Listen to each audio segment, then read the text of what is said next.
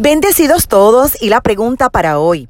¿Jugar Powerball, Pega 3 o caballos es pecado. Sabes que en cualquier momento puedes comunicarte con esta tu servidora, Apóstol Marlín Arroyo, llamándonos al 787-644-2544.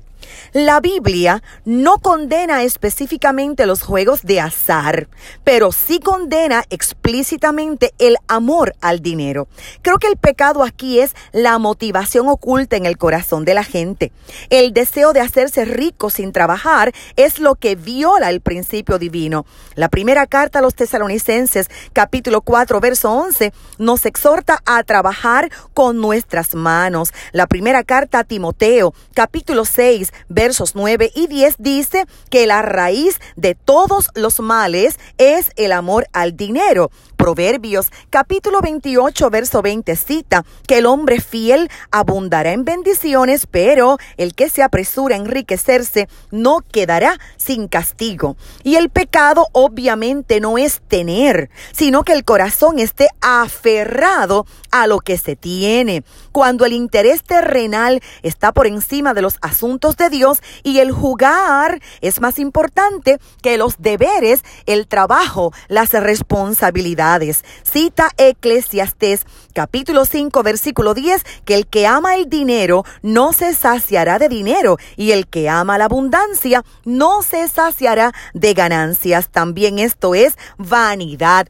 Colosenses 3.5 enseña que la avaricia es idolatría. Podríamos decir también que es adictivo. Asimismo lo señalan como una advertencia todos los que promueven los juegos. También es despilfarro de dinero. Pero iglesia, seamos sensatos en esto. Tan despilfarro como comprar ropa y zapatos solo por gusto y no por necesidad.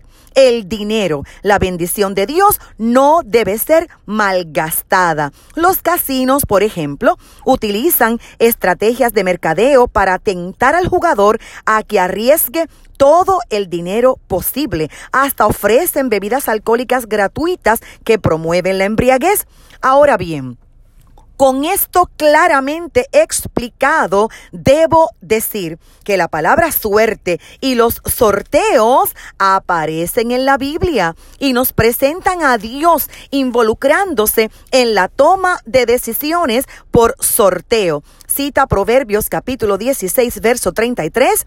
Las suertes se echan sobre la mesa, pero el veredicto viene del Señor. Encontramos en las sagradas escrituras que Josué echó suertes para determinar la asignación de tribus del pueblo de Dios. También nos encontramos con Nehemías echando suertes para determinar quiénes iban a vivir dentro de los muros de Jerusalén y quiénes no. Los apóstoles echaron suertes para escoger al sustituto de Judas Iscariote. En el Antiguo Testamento también nos encontramos en Levítico con Aarón echando suertes sobre dos machos cabríos, uno para Jehová y el otro para Azazel, entre otros ejemplos.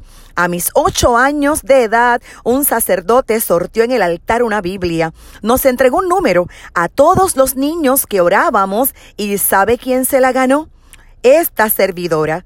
Esta Biblia se convirtió en mi primera herramienta de estudios profundos. La conservo hasta hoy y yo creo firmemente que Dios estuvo involucrado en esta decisión. Lo importante es entender que debemos mantenernos absolutamente libres del amor al dinero, del amor al poseer y de toda adicción que ata.